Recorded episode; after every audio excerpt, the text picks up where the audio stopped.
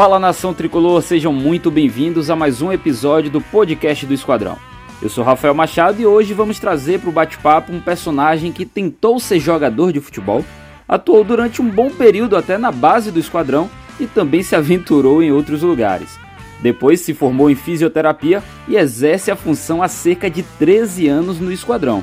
Estamos falando do fisioterapeuta Tiago Teixeira, que atualmente trabalha diretamente na fase de transição dos atletas que estão saindo do departamento médico tricolor. Confere essa resenha que tá massa.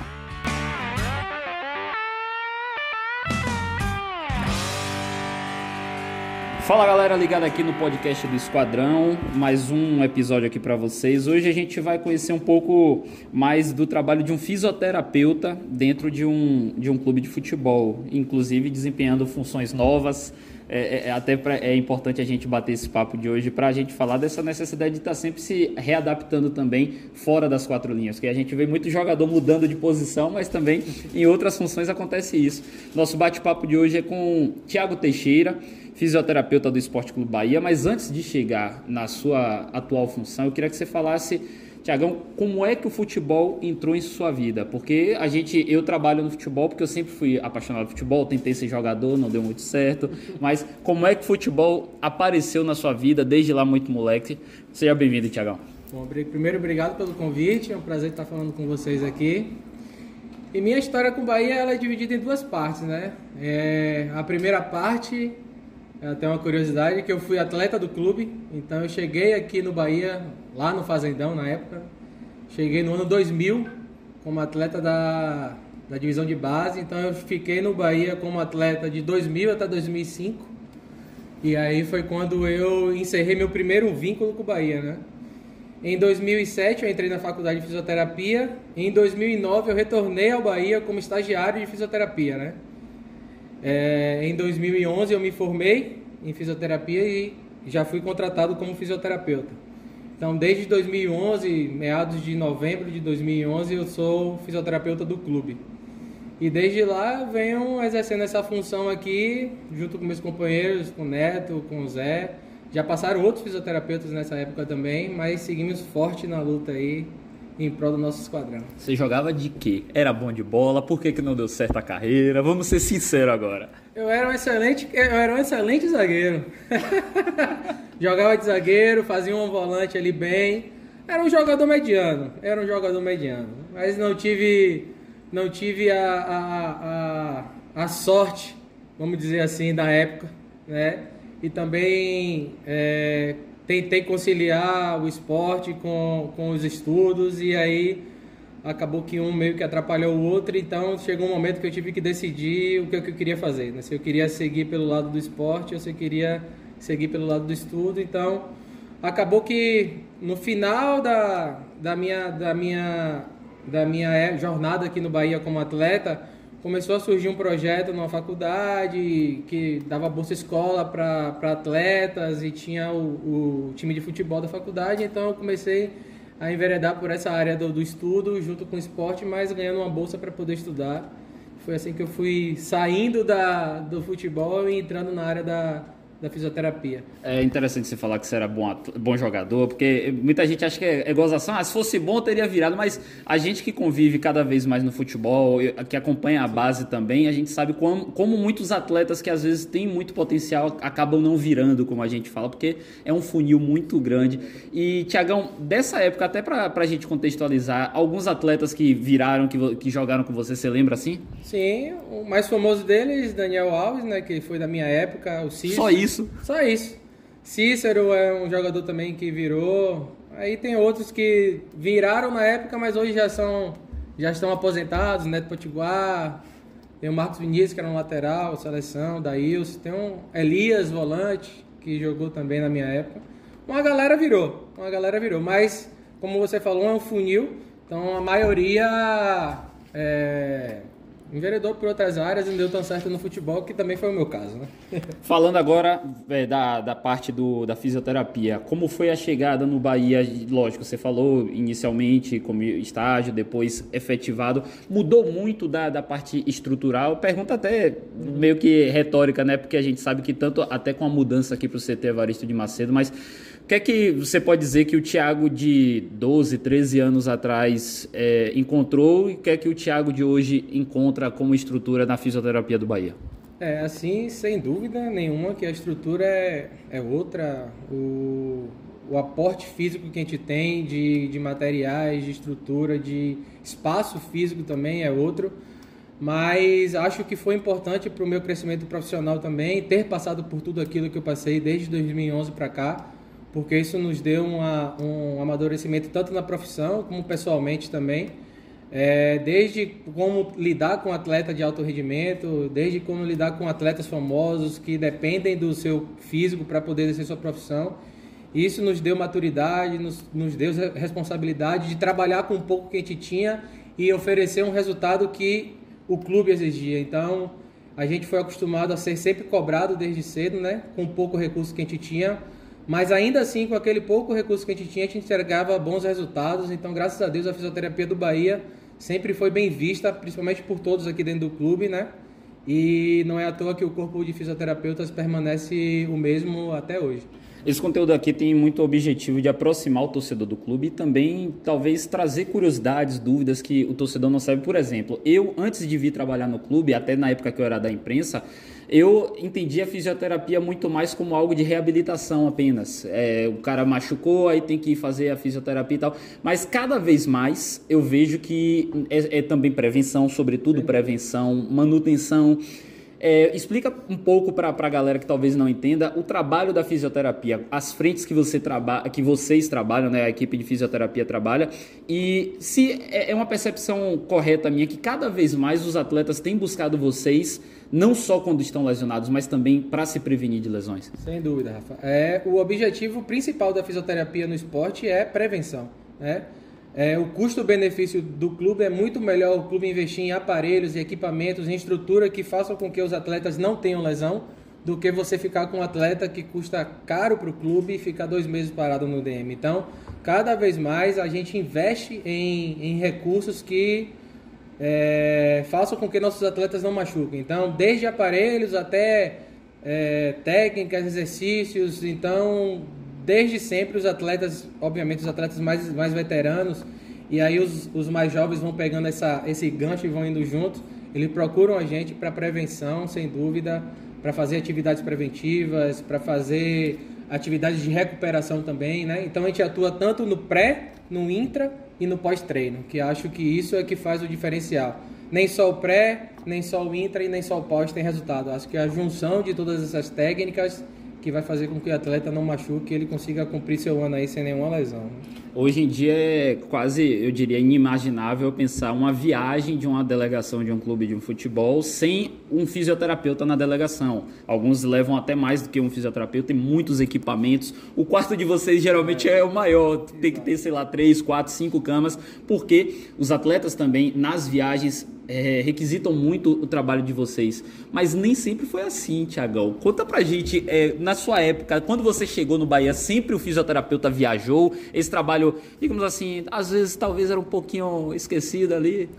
Exatamente. Quando a gente começou é, no Bahia, a gente não viajava. Então a gente atuava só dentro do clube, do Fazendão. Íamos para os jogos no, dentro de casa, mas os jogos fora de casa a gente não fazia. E aí não me recordo o ano, que foi o ano que Carlos Alberto teve aqui, ele sentiu a necessidade de ter um fisioterapeuta na viagem.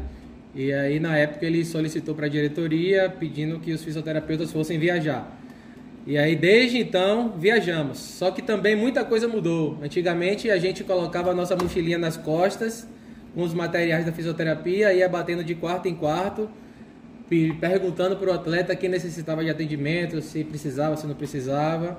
Hoje em dia, a gente tem um quarto próprio, onde a gente tem os recursos todos de recuperação, as botinhas pneumáticas, a Game Red, enfim, todos os recursos que a gente tem de recuperação, de recovery. E também a gente leva os aparelhos que os atletas que porventura precisam de alguma manutenção, tem uma dor muscular, alguma coisa que a gente pode intervir ali no quarto para que eles possam chegar no jogo inteiro e desempenhar o melhor papel possível. Dá para mensurar qual é o momento que o fisioterapeuta mais trabalha? Eu pergunto, tipo assim, é antes do jogo, é no dia do jogo, é nas viagens? Tem, tem, tem isso ou você acha que é, é bem equiparado? Porque vocês dão expediente no clube muitas vezes. É, dois, três turnos, que tem alguns atletas que estão em, em, recuperação e precisam tratar em três turnos. Tem algum momento assim? É assim, a gente pode dividir em, em, etapas. assim. Nas viagens, a gente atua muito mais na concentração. Hoje, é uma outra, outra mudança que eu acho importante falar é, até ano passado, quem entrava em campo para atendimento eram os massagistas. Hoje somos nós, fisioterapeutas, junto com os médicos, que entramos para prestar esse primeiro atendimento. Então, além do atendimento nas concentrações, a gente agora também presta esse atendimento dentro de campo. E aqui no dia a dia, no treinamento, sem dúvida, o momento que a gente mais atua é no pré e no pós-treino, né?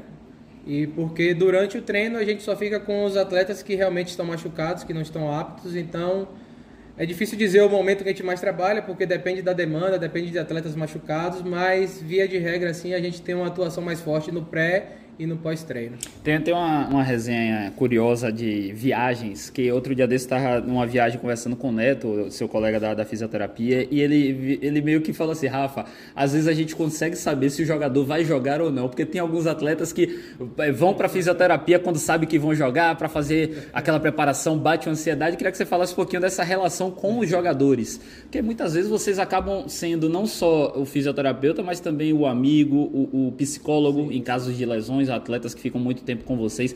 Dá para conhecer a, a, particularidade de alguns atletas assim nesse convívio diário? Dá, sim, sem dúvida que dá. Com relação a essa questão do atleta que vai jogar, não é interessante porque a gente não tem acesso à lista de dos atletas titulares que vão, né? Então a gente sabe os atletas que mais procuram a gente na concentração, os que são mais recorrentes. Então quando a gente vê um atleta ou outro diferente procurando a gente para fazer uma botinha, uma recuperação, a gente já sabe, a gente pergunta logo, vai jogar nessa cana? Aí ele voa, eu falei, é, nunca procura a gente, agora tá aqui fazendo um recovery. Então dá para perceber.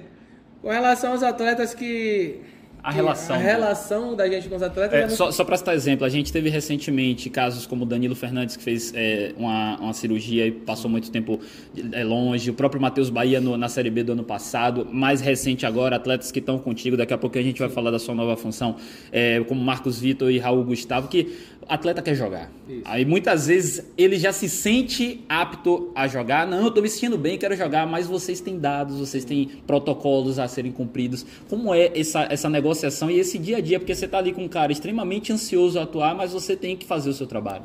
Exatamente. Hoje em dia a gente tem um, uns atletas diferentes também da, da, da, de anos atrás. Então eles entendem mais o processo. A gente entende o, o, a ansiedade que eles têm de voltar a jogar, principalmente os atletas que têm um tempo de recuperação mais longo. E a gente acaba que cria esse vínculo mais próximo com esses atletas, que foi o caso do Danilo Fernandes, foi o caso de Matheus Bahia no passado. A gente tem essa relação mais próxima porque a gente está mais tempo com ele. Então, a gente, além de exercer o papel de fisioterapeuta, a gente também exerce esse papel de psicólogo, de amigo, de, de um ombro para o cara desabafar também para falar das, das situações. E a gente tem que ter, durante o processo de reabilitação, esse jogo de cintura para entender quando o cara está bem, quando o cara não está bem. Então, até para a gente elaborar um treino para ele, precisa saber como é que ele está se sentindo, como é que está a cabeça dele naquele momento. Então, eu acho, além de gerir essa, essa parte da lesão, gerir o, o, o psicológico do cara também é importante. Então, quanto mais informações você tiver sobre aquele atleta, tanto no intra-treino como no, no extra aqui clube, eu acho importante para você elaborar um, um, treinamento que ele consiga render e consiga te dar o resultado que você espera, né? E às vezes essa relação rende algumas laranjadas para vocês, que recentemente a gente teve Tassiano confidenciando que fez uma aposta com você, né? para quem não lembra, Tassiano tá, ficou um período lesionado antes do jogo do Vasco e aconteceu o que mesmo nesse período aí, Tiagão? Foi bom, foi bom você tocar nesse assunto porque não tive, não tive a oportunidade de explicar sobre isso durante o processo de. Tassiano ficou fora uma semana, então a gente fez um trabalho importante com ele de força, de, de velocidade, enfim, de potência. E aí no último dia da reabilitação dele, ele fez uma aposta comigo que queria me dar umas boladas porque ele achava que ele estava sofrendo demais no treino. Eu falei, vamos fazer o seguinte, você vai pro jogo contra o Vasco. Se a gente ganhar de 1 a 0 e o gol for seu, tudo bem, eu aceito você chutar essas bolas em mim. Aí deu no que deu, a gente ganhou, graças a Deus. Eu falei que bom, tomara que eu perca essa aposta até o final do ano, que vai dar tudo certo.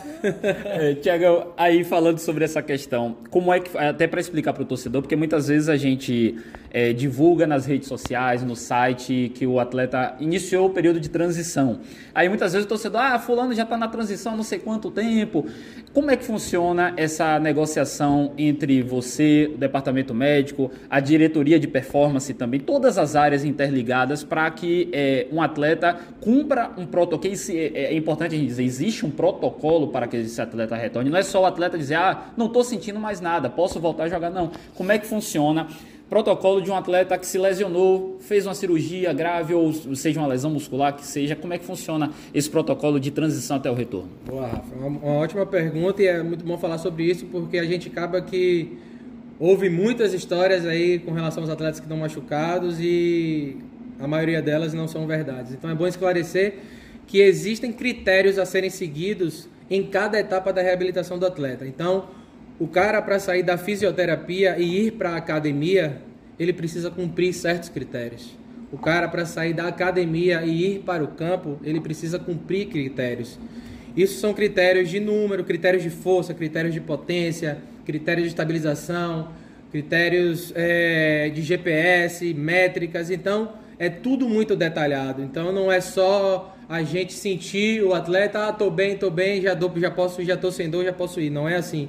Então, desde o momento que ele sai da fisioterapia para a academia, ele tem que cumprir critérios. Quando ele sai da academia para ir para o campo, ele precisa cumprir certos critérios, né?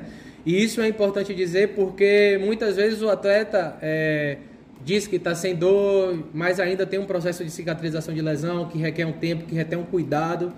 E é muito importante que ele cumpra todas essas etapas da reabilitação para que a gente possa liberar ele com segurança e, e, que ele não bate e volta, né? Que isso é o pior momento para um fisioterapeuta, é que liberar um atleta e ele bater e voltar no treino. Então a gente faz o que faz, tem o cuidado que tem é, para que ele não tenha recidivas e que o processo de reabilitação dele seja limpo, que ele bata e fique lá.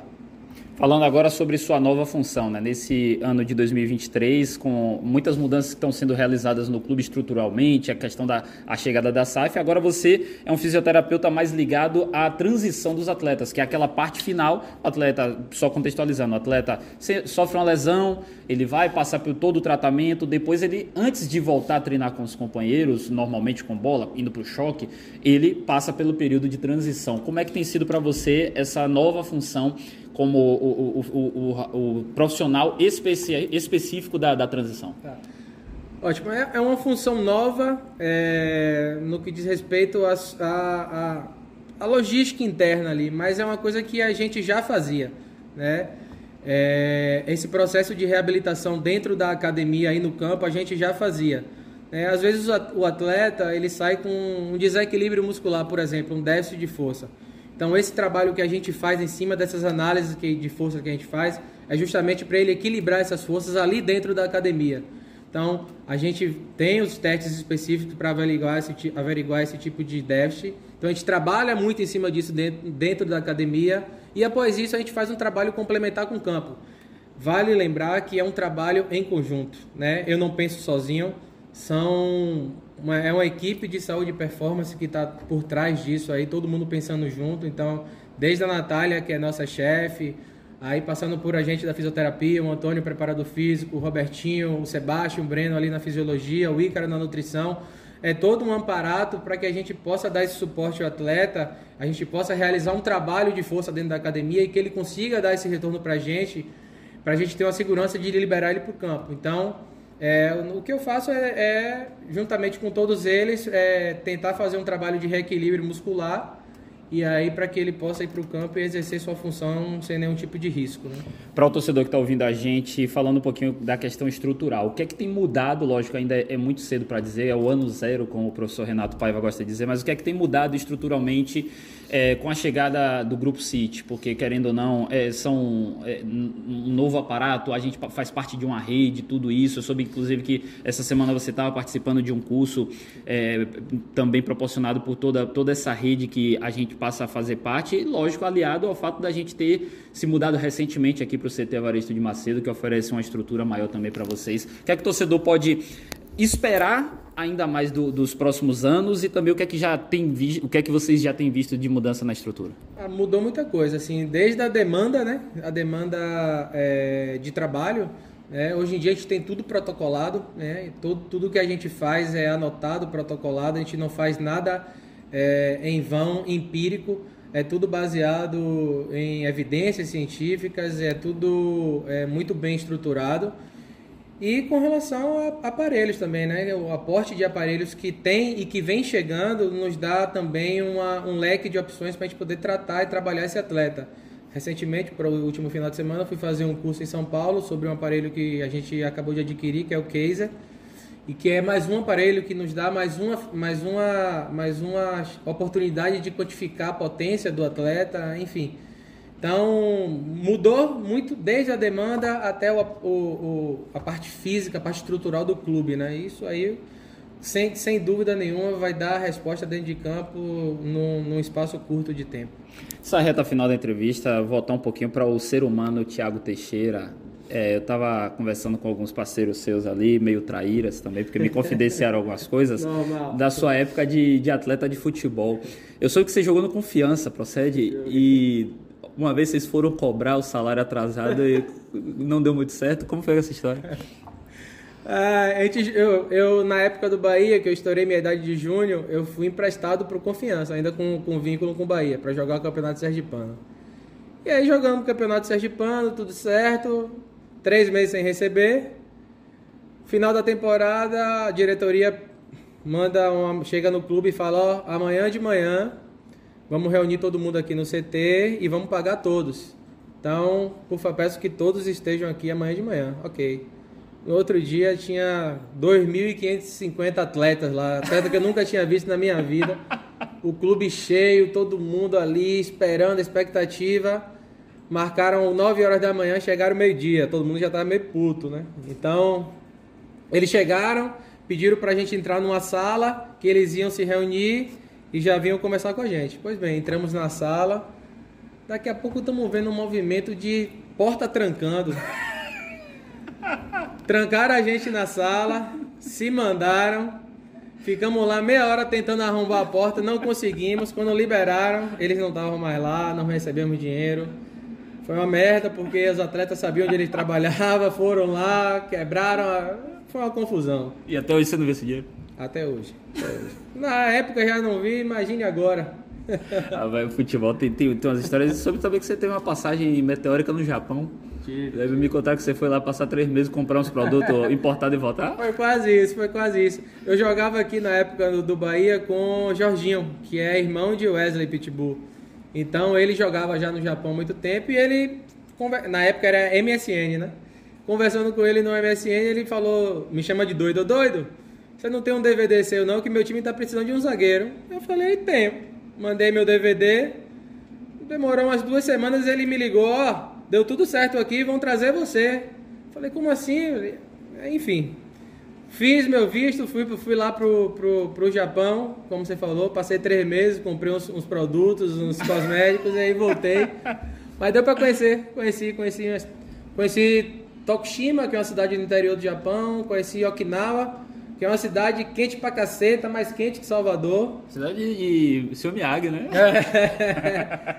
e conheci Nagoya, que é uma cidade mais badalada assim, mas foi uma experiência boa que o futebol me proporcionou. Tiagão, é, nesse bate-papo eu tenho feito é, uma pergunta que é muito pessoal, porque o lado bom e o lado ruim de trabalhar no Bahia, de trabalhar com o futebol, que é algo que eu, eu até brinquei conversando com o Jefferson, nosso dentista, que as pessoas às vezes quando me conhecem, ah, ele trabalha no Bahia, aí começa a cornetar, ó, oh, tem que mudar, o jogador tal tem que ir pro banco, ó, oh, diga pro treinador para escalar o time assim, ou então, Jefferson citou outro também, outro, outra questão que a pessoa acha que você trabalha no almoxarifado, que, pô, me arranjou a camisa lá. Qual é o, digamos assim, se tem para você pessoalmente algum ônus, talvez, alguma desvantagem pessoal de, de trabalhar com futebol, ou talvez com o Bahia, por ser, você ser torcedor também? Às vezes a gente sofre mais nas derrotas. Tem, tem algum. O, o bônus e o ônus?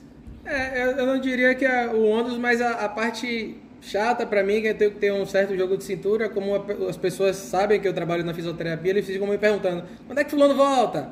E aí, já vai para esse jogo? Tá muito lento a recuperação. Então tem muito disso, assim, Aguentar né? umas cornetadas. né? Aguentar umas cornetadas, então a gente tem que ter um jogo de cintura, né? A gente sabe que esse tipo de informação é muito sigilosa, então para não ser indelicado com as pessoas que me perguntam, mas também não, não falar nada que não deva, a gente tem que ter um jogo de cintura e não, e não abrir a boca. É, alguns eu apelo, mais próximos assim eu apelo mesmo, e outros eu. Só um joguinho de cintura. E fora as, as questões que todo mundo que trabalha no clube tem, né? Camisa, ah, tem como botar meu filho para entrar com jacaré. Tem gente que pede a camisa assim, ó, eu quero uma camisa GG de jacaré tricolor, é assim. Eu falei, irmão, jacaré usa P, não usa GG não, então. É uma loucura dessa assim, mas. E, e o, ônus, ou o bônus, perdão, qual a vantagem de trabalhar no clube que você ama, no futebol? Ah, pra mim é. Pra mim o Bahia virou família, né? Eu tenho um vínculo com o Bahia, se eu for contar da época de jogador, de 23 anos. Então, eu gosto de estar aqui, eu gosto das pessoas, tem muitas pessoas ainda, funcionários da minha época de jogador ainda aqui. Então a relação do, do que a gente tem aqui dentro é de família. Então até os atletas novos que chegam, eles relatam isso que é, é muito bom o ambiente do Bahia, você chegar, as pessoas, o modo que as pessoas te tratam, a forma como todo mundo se conhece, a intimidade que a gente tem aqui dentro do clube. Então, para mim, isso é, é o que vale, assim, né? Você vem trabalhar motivado, né? Você não vem você não acorda falando, porra, velho, vou ter que ir lá. Não, você acorda motivado, querendo encontrar as pessoas, fazer a resenha. E para mim é motivo de, de felicidade estar aqui dentro. Para finalizar, Tiagão, Tiagão que para quem não sabe é um sambista de primeira linha, ama um samba e também eh, tem que voltar os ensaios do Sambaia, viu? A galera que não sabe tem o, o grupo Sambaia com a galera dos funcionários aqui que gostam de samba. Tiagão, para aquela galera que ou seja fisioterapeuta, ou pensa em cursar fisioterapia, que pensa em trabalhar com a fisioterapia no futebol, quais são os conselhos que você dá de como uma pessoa chegar nesse momento? Porque eu tenho certeza que você hoje está eh, é, numa posição de privilégio, porque muitas pessoas gostariam de ter a, a honra de trabalhar para o clube que torce, o maior clube do Nordeste. Quais as dicas que você dá para essa galera aí que está pensando em ingressar na área? Assim, para os estudantes eu falo sempre, eu fui preceptor de estágio por algum tempo, então estudem a oportunidade, se qualifiquem, né? Porque a oportunidade aparece e a gente tem que estar preparado. Né? Recentemente a gente abriu o processo seletivo para contratar um fisioterapeuta e os pré-requisitos eram altos. Então, assim, quanto mais qualificado você for, é, quanto mais dedicado você for no que você está fazendo, a oportunidade na hora que chegar você vai estar preparado. Não adianta a oportunidade chegar e você não tá ali para aproveitar, né? Cavalo selado só passa uma vez na vida. Então, Estudem, se qualifiquem e aí o resto vem. O universo conspira.